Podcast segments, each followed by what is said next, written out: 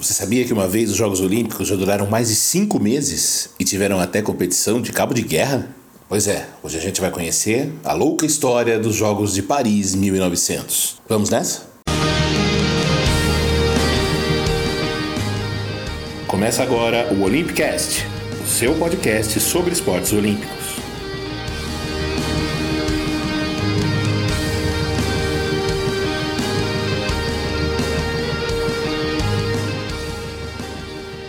Bom dia, boa tarde, boa noite. Hoje é 28 de julho de 2019, faltam 362 dias para os Jogos Olímpicos de Tóquio e esse é o episódio 2 do Olympicast. Nesse programa a gente vai falar sobre os Jogos de Paris 1900, a segunda edição das Olimpíadas Modernas, a primeira a contar com a participação de mulheres e a mais longa e cansativa edição dos Jogos. Foram inacreditáveis cinco meses de competições tendo como pano de fundo a Feira Mundial de Paris. A feira, oficialmente chamada de Exposição Universal, já vinha sendo programada havia alguns anos para reunir expositores de vários países do mundo. O objetivo era comemorar os avanços do último século e acelerar o desenvolvimento humano do próximo. Era uma espécie de celebração da tecnologia, da globalização, né, de um mundo novo que surgiria no século XX. Então estavam programadas mostras de produtos, exposições artísticas, pavilhões referentes às especificidades de cada país do mundo e também competições esportivas de todos os tipos imagináveis e que acabaram relegadas a um lamentável segundo plano. Na prática, a edição de Paris 1900 é uma das Olimpíadas mais flopadas de todos os tempos, tanto do ponto de vista dos feitos esportivos quanto da própria propaganda do esporte. Quase ninguém viu nada pouca gente ficou sabendo das coisas e parecia que tudo era olímpico e nada era exatamente olímpico. O próprio nome olímpico ficou de lado. Os cartazes faziam propaganda do Concurso Internacional de Exercícios Físicos e Esportes. Era esse o nome oficial dos Jogos. A escolha como a gente viu no episódio passado, né, sobre Atenas, a ideia do Barão de Coubertin lá na reunião de 1894, que selou a ressurreição dos Jogos Olímpicos, era realizar essa primeira edição só em 1900, já com o suporte dessa feira de Paris, que já estava sendo planejada havia alguns anos. Só que na época, os demais membros do então incipiente Comitê Olímpico Internacional acharam que o assunto perderia o embalo e marcaram aquela edição para Atenas, como a gente já conversou no episódio passado. A ideia de Paris 1900 continuou levada em conta foi apresentada pelo Barão de Coubertin e aprovada. Mas logo em seguida dos Jogos de Atenas, o primeiro sintoma de que a coisa não daria certo aconteceu. Foi quando Coubertin sugeriu aos organizadores construir uma nova versão da antiga Olímpia, o palco dos Jogos da Antiguidade. A ideia, no entanto, foi considerada cara e anacrônica. Não fazia sentido reconstruir a antiga Olímpia numa feira que pretendia celebrar a modernidade e o futuro. No fim das contas, não houve um palco sequer construído especialmente para as competições. As provas de atletismo aconteceram na sede de um clube que nem tinha pista, entre as árvores, praticamente um bosque. As provas de natação foram no Rio Sena. E houve até corridas de automóveis e de motocicletas que acabaram incluídas no suposto programa olímpico. Foi uma bagunça completa que teve o efeito contrário do esperado. Se Coubertin achava que agregar a Olimpíada à feira ajudaria na propaganda das atividades esportivas, o que se viu foi justamente o contrário, as competições relegadas a último plano dentro da programação da feira. Para se ter uma ideia, não houve cerimônia de abertura nem de encerramento, e as provas foram se estendendo de forma confusa de 14 de maio até 27 de outubro, ou seja, mais de cinco meses de competições. Anos depois do evento, Coubertin confessaria a alguns amigos que a sobrevivência do movimento olímpico após esses Jogos de Paris foi um milagre. Os esportes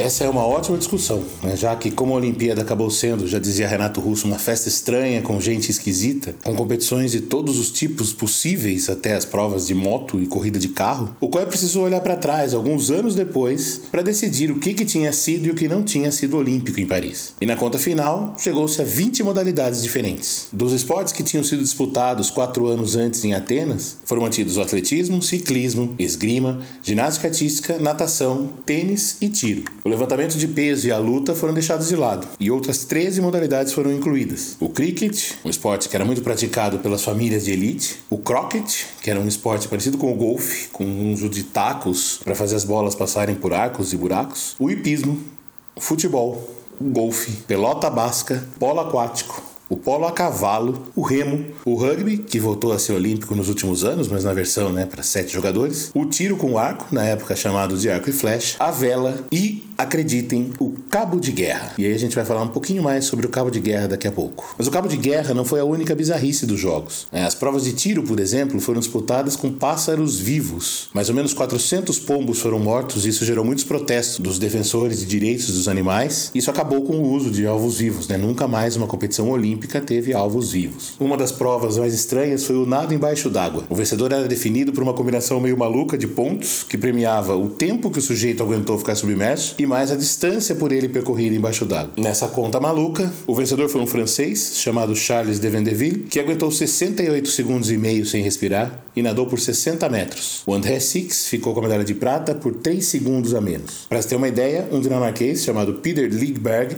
aguentou 90 segundos, ou seja, um minuto e meio sem respirar. Mas como ele só percorreu 28 metros, acabou ficando em terceiro lugar. A fera.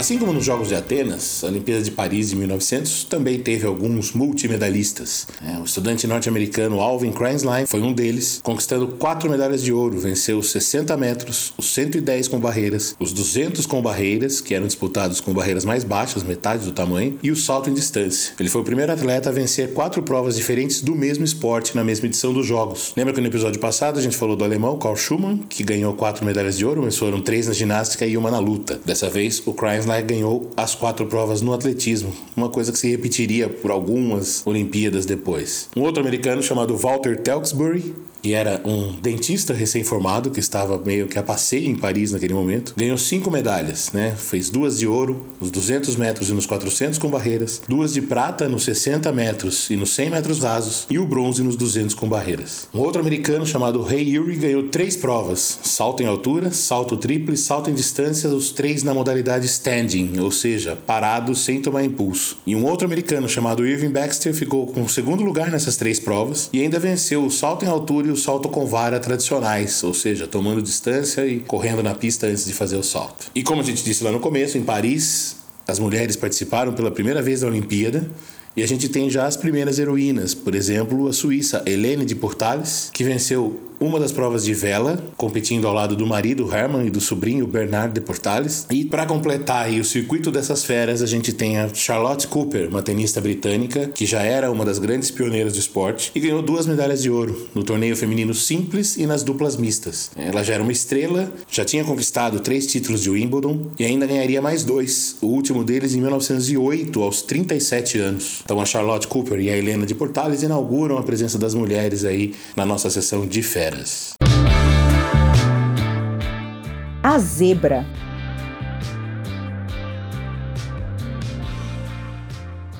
Uma das vitórias mais inesperadas do atletismo foi de um húngaro chamado Rudolf Bauer. Ele venceu a prova do lançamento de disco e foi o único ganhador não americano nas provas que são consideradas de campo, né? as provas de saltos e arremessos. Todas as outras provas foram vencidas por atletas dos Estados Unidos, à exceção né, dessa vitória do húngaro no lançamento do disco. Mas o mais improvável dos campeões olímpicos foi um dinamarquês, Edgar Abbey, que foi um dos membros do time campeão do Cabo de Guerra. E aí a gente vai contar essa história que é muito louca. Então, para começar, é, a disputa do cabo de guerra seria por apenas duas equipes, uma francesa e uma norte-americana, cada uma com seis atletas. É aquele cabo de guerra mesmo que a gente brincava na educação física quando era criança, o time A, o time B, ou os meninos contra as meninas aquela coisa toda. O problema nessa prova foi que o pessoal que estava inscrito para competir pelos Estados Unidos também estava no atletismo. E eles tinham outras provas nesse mesmo dia num outro lugar. Então, para que os donos da casa não vencessem por WO, formou-se um time escandinavo, né, com três suecos e três dinamarqueses. E aí, no aquecimento da prova, um dos dinamarqueses se machucou, sentiu dores, sentiu uma câimbra e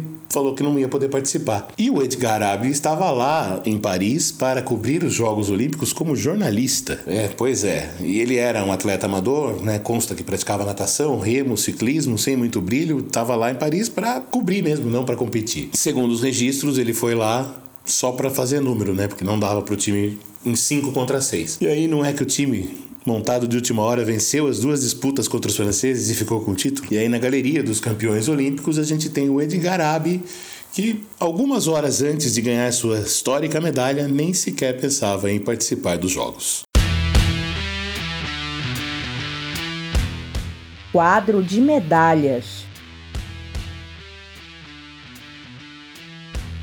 Ao todo participaram dos Jogos de Paris 997 atletas, sendo 975 homens e 22 mulheres, de 24 países ou 28, dependendo da conta. Essa conta é muito louca porque a gente sabe, né? Além de haver uma dificuldade de resgatar os registros, a exatidão dos registros, havia muitos atletas que tinham dupla cidadania, eram filhos de diplomatas ou vinham de antigas colônias. Então é muito difícil dizer com 100% de certeza quantos países estavam representados. Dependendo da conta, a gente tem de 24 a 28 países representados inclusive o Brasil. Calma que a gente vai chegar lá. Mas enfim, vamos falar das medalhas, né? Lembrando de novo, como a gente lembrou na semana passada, a contagem do quadro de medalhas ela é retroativa, porque na época ainda não havia pódio de distribuição de medalhas, e é uma contagem extraoficial que não faz parte do padrão olímpico. A ideia não é uma competição de países, quem vai ganhar. Enfim, foram 92 provas e a França liderando o quadro de medalhas: 29 de ouro, 44 de prata, 39 de bronze, 112 no total.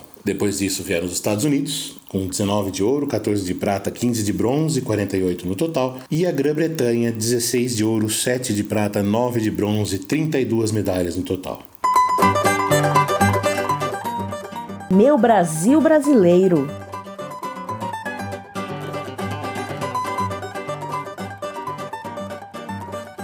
Bom, esse quadro a gente vai usar para falar da participação brasileira nos Jogos. E aí você vai perguntar, pô, Cesarotti, mas o Brasil só estreou na Olimpíada de Antuérpia em 1920, todo mundo sempre falou, Guilherme Paraense, não sei o que, não sei o que lá. Sim, essa é a versão oficial. Acontece que em 1900 havia um rapaz nas provas de atletismo chamado Adolf Klingelhofer. Tá, eu sei, o nome não tem nada de brasileiro, mas ele era filho de um diplomata brasileiro e por isso tinha dupla cidadania. Né? Nasceu em Paris, quando seu pai trabalhava, em 1880. Seu pai trabalhava na embaixada. E foi várias vezes campeão francês em provas com barreiras. Nos Jogos de Paris, ele está registrado como tendo competido nos 60 e 200 metros rasos e nos 110 metros com barreiras, sendo eliminado sempre na primeira fase. Depois ele trabalharia com relações internacionais, comércio exterior. Existem pesquisas que o colocam como possivelmente o primeiro atleta olímpico brasileiro, mas o próprio Kobe refuta essa ideia, afirmando que de fato ele competiu como francês e que o Brasil realmente só estrearia nos Jogos na Bélgica em 1920. Ainda assim fica esse registro né, de um primeiro pedaço de DNA brazuca nos Jogos Olímpicos.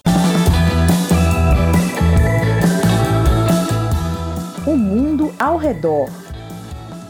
Como a gente viu no episódio passado, era um mundo bélico, em guerras, batalhas, lutas anticolonialistas em várias partes do mundo. E acho que vale destacar aqui em 1900 o auge de uma guerra chamada Levante dos Boxers, que ocorria na China, uma rebelião de tradicionalistas chineses contra o excesso de influência ocidental que, segundo eles, já atingia o país naquele momento. Então, naquele ano houve um longo cerco à embaixada britânica em Pequim, com enfrentamentos que provocaram mais de 200 mortes entre ocidentais e chineses convertidos ao cristianismo. Esses chineses cristãos eram acusados de traição pelos tradicionalistas. Esse grupo rebelde tinha apoio da família imperial chinesa e ele acabou batido por um exército multinacional com vários países representados, é, que terminaria com um saque gigantesco à capital Pequim e a vitória do que a gente chamaria de globalizadores ou globalistas, é assim que o pessoal gosta de falar hoje, né? 1900 também foi o ano do primeiro voo de um Zeppelin, o balão dirigível construído na Alemanha, um voo sobre o Lago Constance, na cidade de Friedrichshafen. E também, como curiosidade, é o ano da publicação do primeiro guia Michelin, que na época nasceu como um guia de estrada. Né? Ele indicava lugares para manutenção de carros e troca de pneus, postos de combustível que havia nas estradas francesas. Embora a França só tivesse 3 mil carros na época, o guia já teve 35 mil cópias impressas. E aí fica aí o registro também de que em 1900 nasceram o cineasta espanhol Luis Buñuel,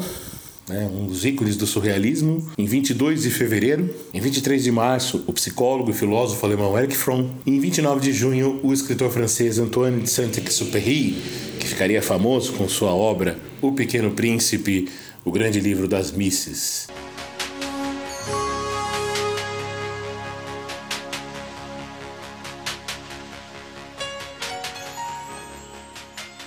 É isso, pessoal. Fica por aqui então o segundo episódio do Olympicast, é a nossa continuação aí da história dos Jogos Olímpicos. No próximo episódio falaremos dos Jogos de St. Louis, 1904. Qualquer dica, ideia, sugestão, crítica, procure a gente nas redes sociais, né? Olympicast, com Pemudo no Twitter, no Instagram, no Facebook, no YouTube. Estamos tentando colocar em todos os tocadores de podcast, uns agregadores. Então, se já estiver no seu preferido, assine o nosso feed. Se não estiver, procure no endereço pelo Anchor e avise a gente, por favor. Ah, eu uso o agregador tal, não tá aparecendo aqui para mim, a gente vai dar um jeitinho. Se você estiver vendo pelo YouTube, então assine o nosso canal e ative o sininho. A ideia é continuar colocando os vídeos também. Eu sou Fernando Cesarotti, responsável pelo roteiro, apresentação e edição do programa. A Leteia Vieira fez a voz das vinhetas, o Vitor Benatti foi o cara da identidade visual. Obrigado, fique com a gente até o próximo episódio. Até!